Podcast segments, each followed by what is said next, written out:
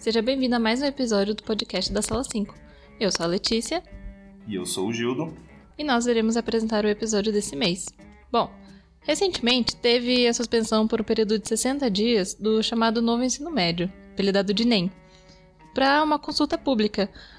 Essa suspensão ocorreu porque muitos dos setores, como professores, alunos e pesquisadores da área da educação, vinham fazendo uma série de críticas à implementação do NEM. No episódio de hoje, a gente vai tentar entender melhor o que é esse novo modelo, por que, que ele é tão criticado e ouvir as pessoas que mais convivem com ele, professores e alunos.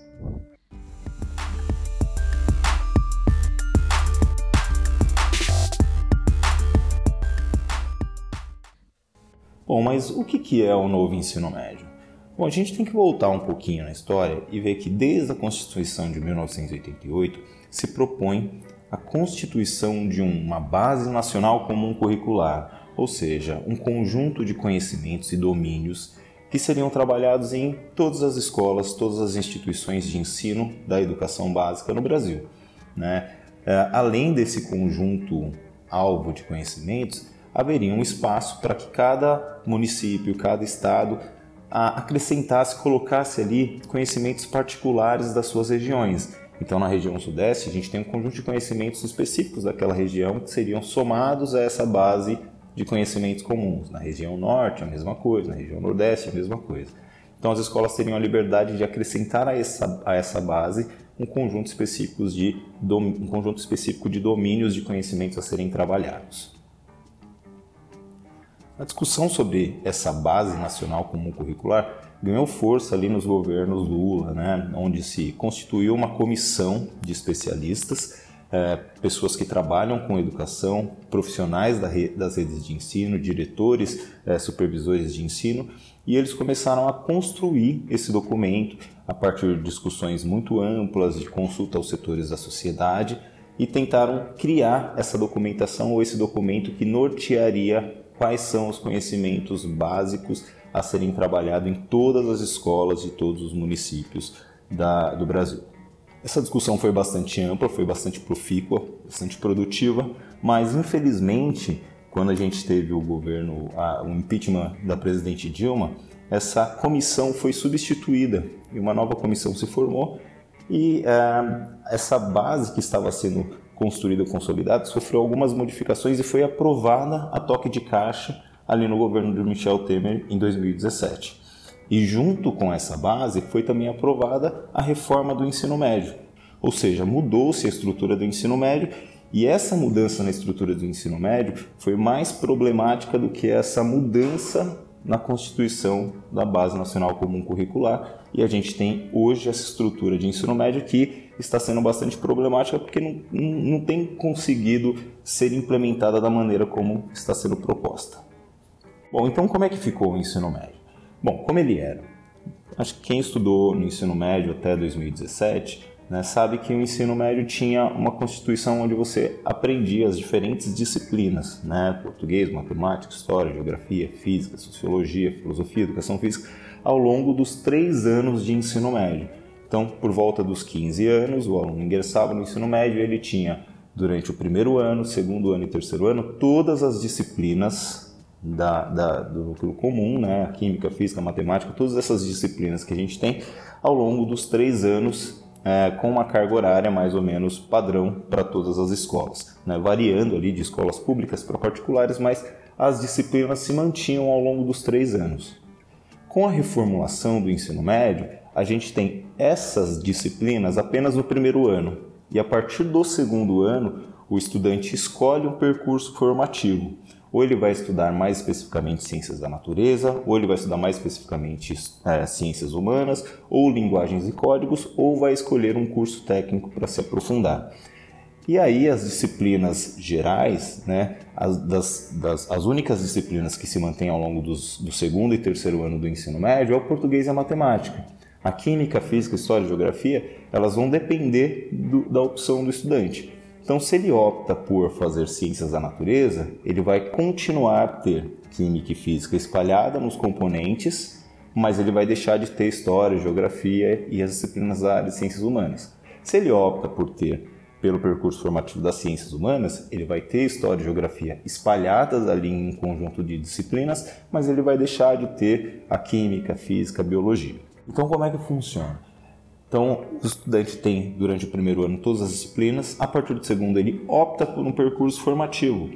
E aí, dentro, se ele escolhe, por exemplo, ciências da natureza, ele vai fazer, por exemplo, o componente curricular Casa Sustentável. Em teoria, nesse componente Casa Sustentável, a disciplina Química, Física e Biologia deve estar presente, mas ela vai ser trabalhada, esse componente vai ser trabalhado só por um professor, só pelo professor de Química, por exemplo. E talvez a parte de biologia e física não seja tão bem desenvolvida, porque o professor de química sabe mais química e não vai trabalhar tantos aspectos relacionados à física e à biologia. Isso é normal. Então, em teoria, os professores deveriam conversar, construir material e trabalhar conjuntamente as três áreas, a química, a física e a biologia.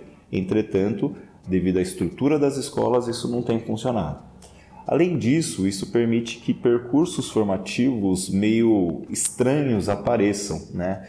Em teoria, a escola tem a liberdade, entre muitas aspas, de criar itinerários formativos.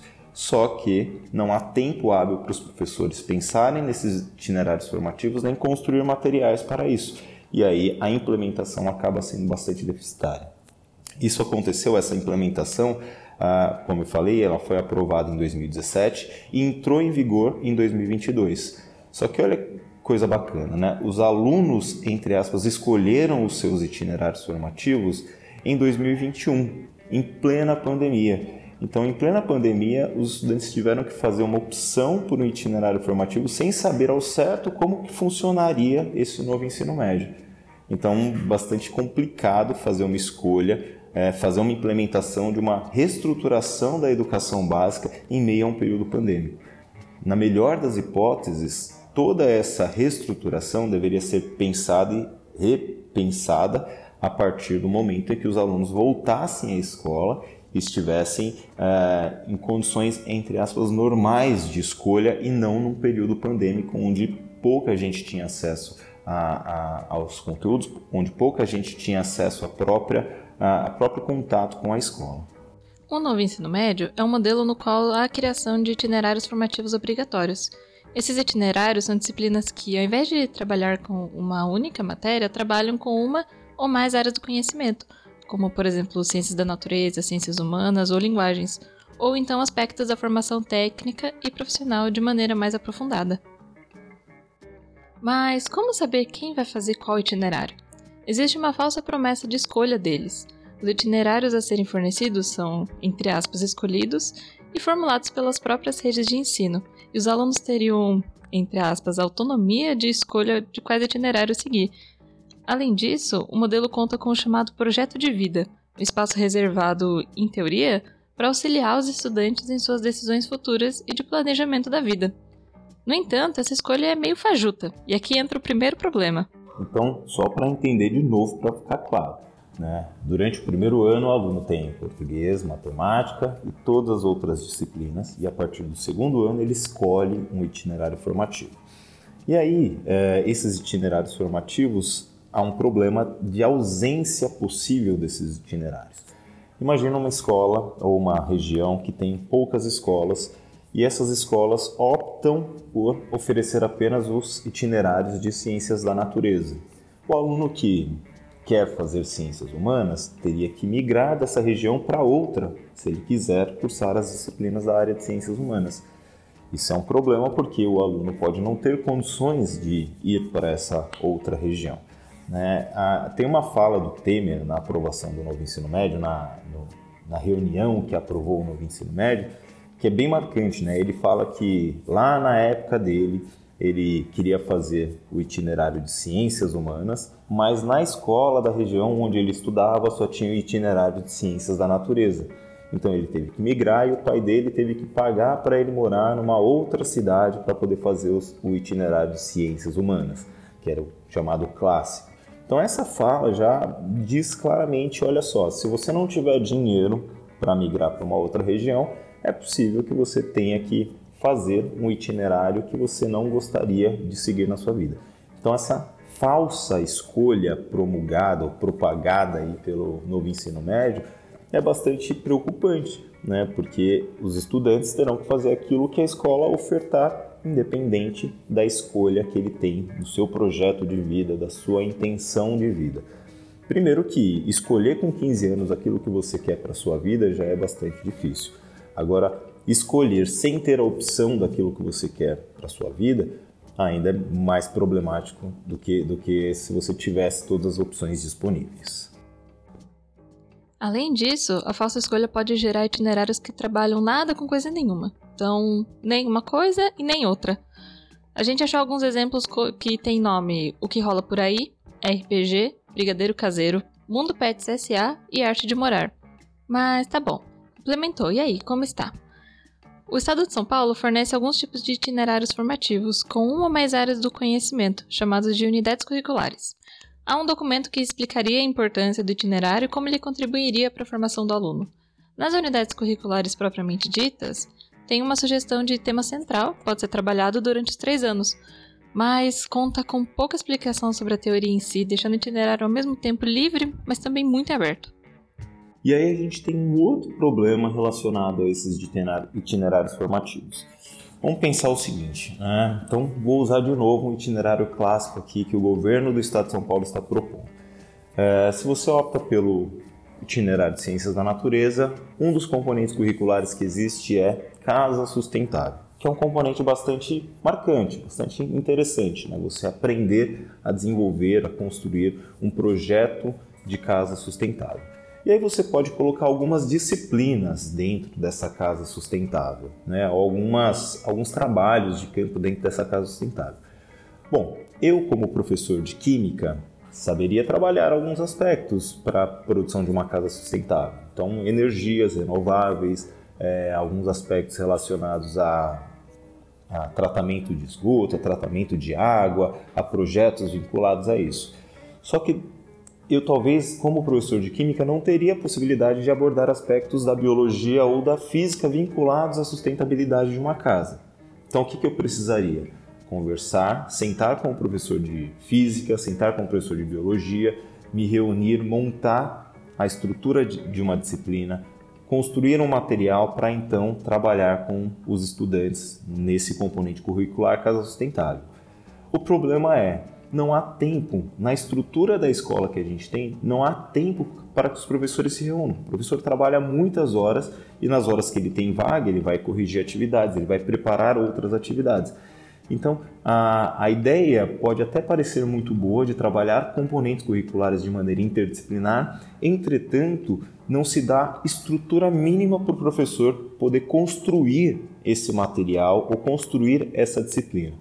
Então, há um problema estrutural na escola.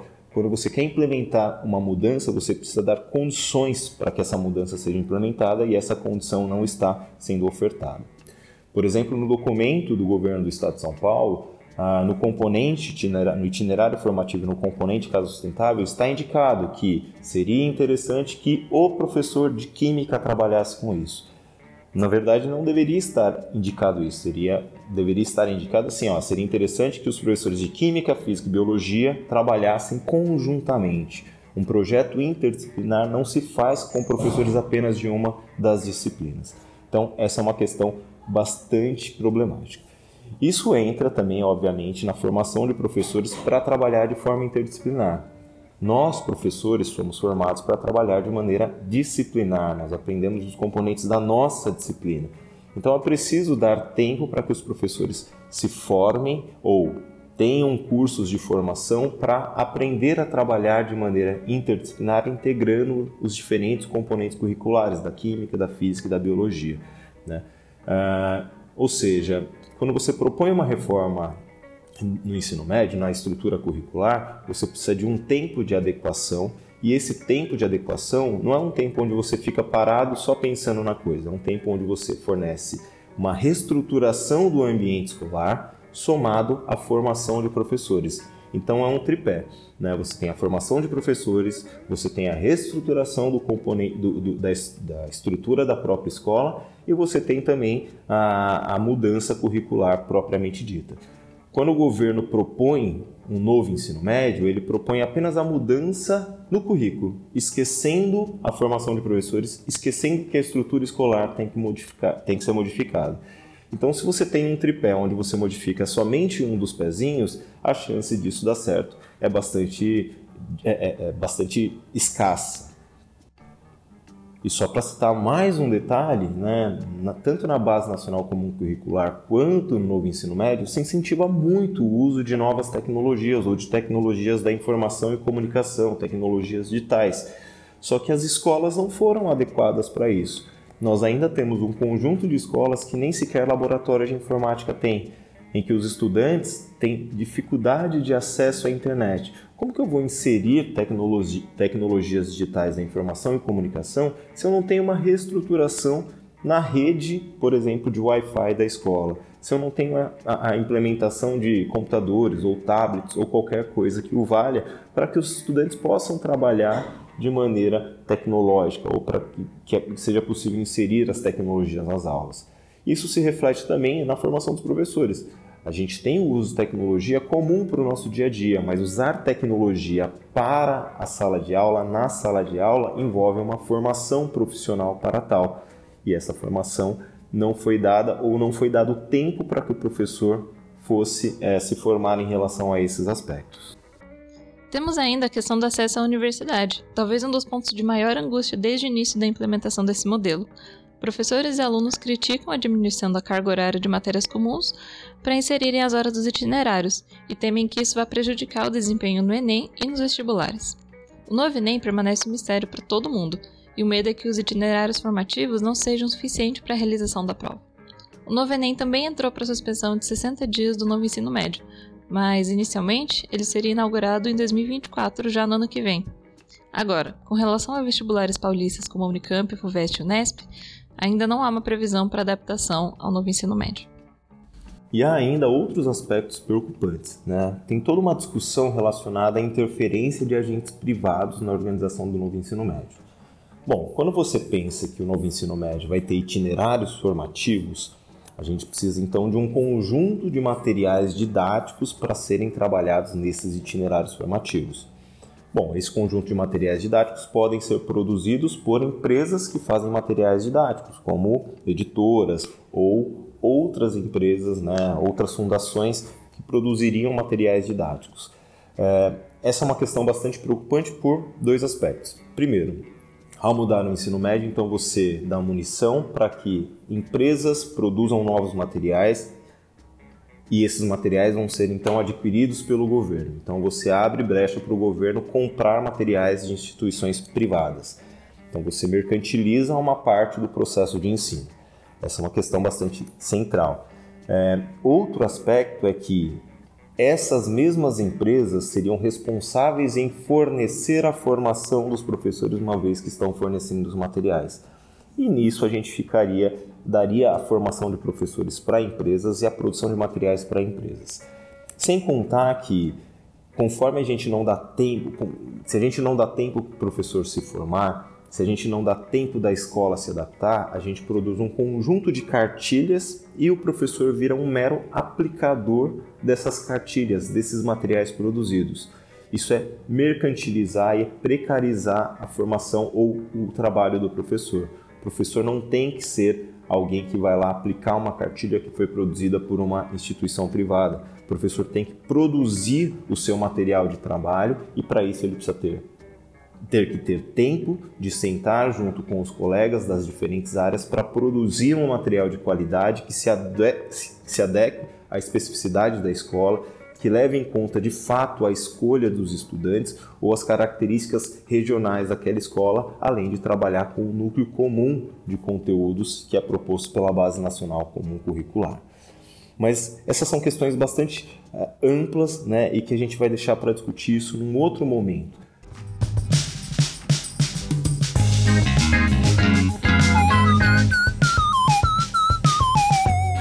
Por hora, a gente gostaria, claro, de ouvir também é, um pouco dos agentes, um pouco das pessoas que estão na escola e como que essa base nacional comum curricular, esse novo ensino médio tem sido implementado e tem sido visto. Então, para além de nós aqui ficarmos falando a respeito, o que, que será que os estudantes, os professores, as professoras estão achando do novo ensino médio. A gente fez um compilado aqui de algumas falas de professores, professoras, estudantes que estão no ensino médio sobre o que, que eles estão achando do novo ensino médio e a gente trouxe aqui para vocês. O primeiro depoimento é da Nayara, professora de matemática na rede estadual de São Paulo. É sempre assim. É o de cima pensando pro de baixo. Então, a teoria é linda, mas não é aplicável. Principalmente com o déficit que a gente tá. Tenho alunos que estão no ensino médio que eles não têm noção alguma de alfabetização matemática. Como que eu vou ensinar um aluno uma matemática aplicável por meio dos itinerários formativos, sendo que eles não têm o básico? O segundo depoimento é do Eduardo, que é professor de português. Como se fossem aqueles games, né, que são anunciados quando não tem nada pronto, nenhum conceito pronto, mas tem que ter um trailer bonito e lindo para ser mostrado.